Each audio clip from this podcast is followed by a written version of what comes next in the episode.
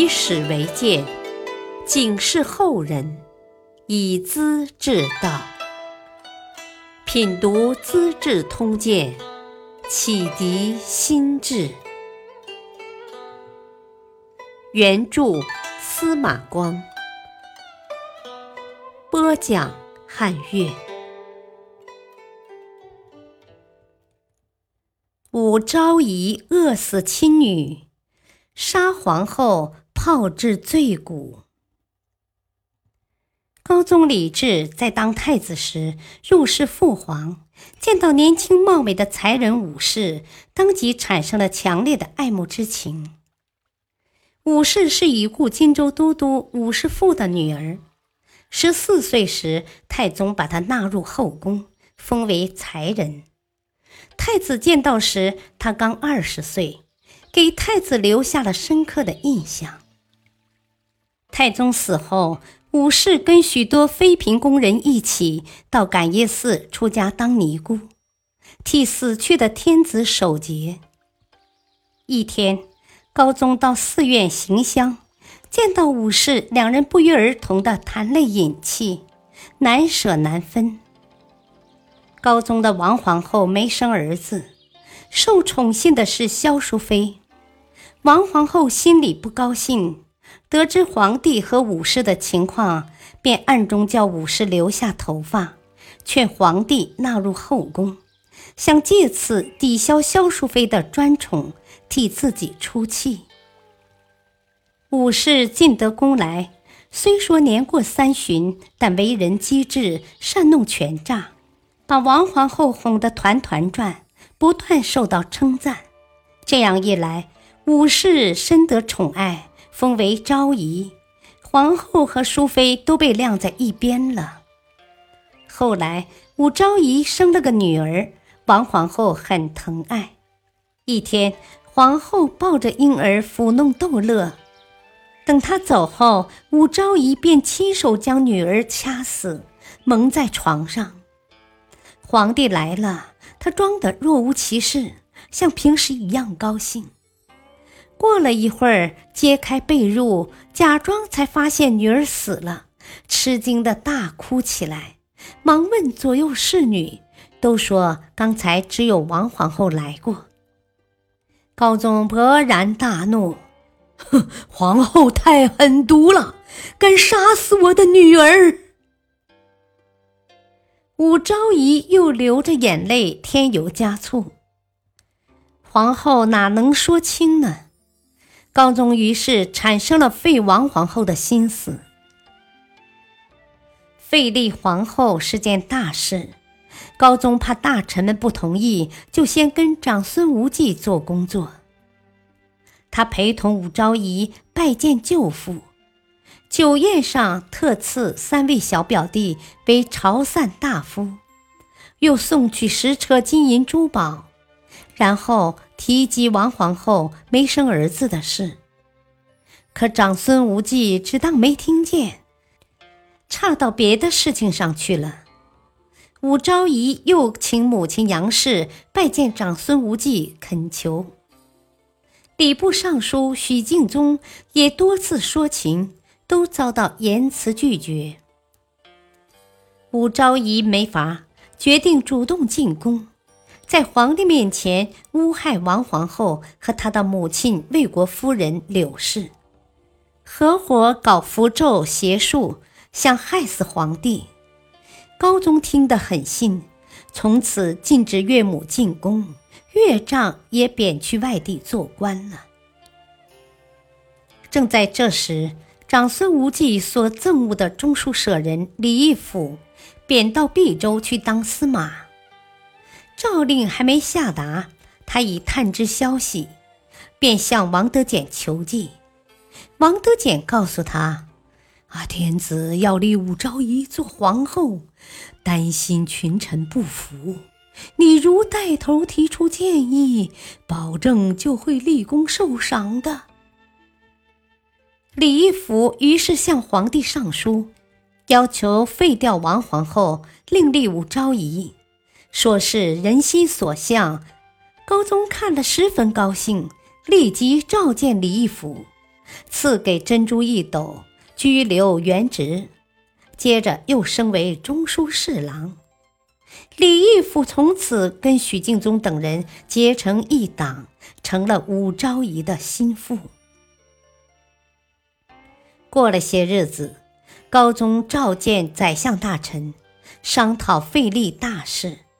他说：“啊，皇后未生儿子，武昭仪生了，我想改立皇后，大家意见如何？”褚遂良立即站起，大声反对：“武氏曾经侍候先帝，谁个不知啊？天下人的耳目能够遮掩吗？后世将怎么看待陛下？把父亲的小妾娶来当皇后，也太不像话了吧！”说罢，放下朝户，解开头巾，脱掉官帽，跪下叩头。额上鲜血直流，啊！我有死罪，把一切都还给皇帝，放我回家种地去吧。高宗大怒，命侍卫拉出殿外。武昭仪正隔着帘子在里面听，情急之中喊了起来：“陛下何不扑杀此僚？”意思是要皇帝把这个蛮子立刻打死。褚遂良被拖走后，长孙无忌才说：“哦，遂良受先帝的顾命之托，有罪是不许用刑的。”第二天，大臣韩苑和来济都上书劝谏，高宗一概不理。又过了些日子，李济上殿奏事，高宗问他。啊！我想立武昭仪为皇后，大家反对很激烈，该怎么办才好呢？李济竟明确的表示：“啊，这是陛下的家事嘛，何必多问外人呢？”一句话把高宗的顾忌打消了，才最后下定决心。此后，许敬宗在朝堂大肆为皇帝开脱。啊，种田的农夫多收十斛麦子，还想换个妻儿呢，何况是天子呢？想立个皇后，哪容他人七嘴八舌呀，平头品足。不久，褚遂良被贬到潭州当都督去了。接着，高宗下诏。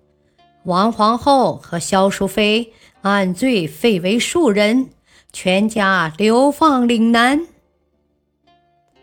皇后死去的父亲的官爵也被削除了。武昭仪正式当了皇后，这年三十二岁。王皇后和萧淑妃被囚在同一个院子里。高宗有时不免想起来，独自走到门外徘徊。那院子四周是高墙，在厚重的门扉上开一个小洞，以便传送饮食，完全像一座关死囚的监狱。他心里一阵难过，就在外面轻轻的呼唤：“皇后、淑妃，你们在哪里呀？”王氏听到了，泪水刷刷直流，哭道：“ 臣等得罪陛下，已是罪犯的公婢了，哪里还是皇后和淑妃呢？”等了会儿，又泣不成声的求情：“ 陛下，如果记得往日的恩情。”允许臣妾重见日月，就请把这个院子改为回心院吧，好吧。高宗安慰道：“啊，亲等放心，我就会有所安排的。”王氏在里面连连谢恩。武皇后耳目灵通，马上得到了消息，立即派人把王萧二人各杖一百棍，打得死去活来，再将他们的手脚砍断，投入酒缸，恨恨地骂道：“叫两个老婆子的骨头喝醉吧！”王萧二人挣扎了几天才断气。午后又叫人将残废的尸体斩首，总算了结这一场惨剧。当王皇后刚听到高宗说自有安排时，感动不已，在院内下拜：“ 愿陛下万岁！昭仪跟陛下亲爱和睦是应该的，臣有罪该死，也是命中注定的。”表现得软弱可怜。萧淑妃不同，她破口大骂：“阿武这个妖精，残忍狡猾，竟到了如此地步！只愿来生我变成猫，阿武变老鼠，活生生的扼住他的喉咙。”武后很讲迷信，从此下诏宫中不许养猫。又把王氏改姓莽氏，萧氏改姓萧氏，意思是一条大蟒蛇，一只猫头鹰。说起来也奇怪，武后曾多次恍恍惚惚的看到王萧两人披头散发、手足滴血，瞪起可怕的眼珠，不禁吓得失魂落魄。他迁居到蓬莱宫。也照样如此，没法子，后来干脆搬去洛阳，再也不回长安来了。大概是所谓的“日有所思，夜有所梦”吧。感谢收听，下期播讲长孙无忌流放死，元老大臣受株连。敬请收听。再会。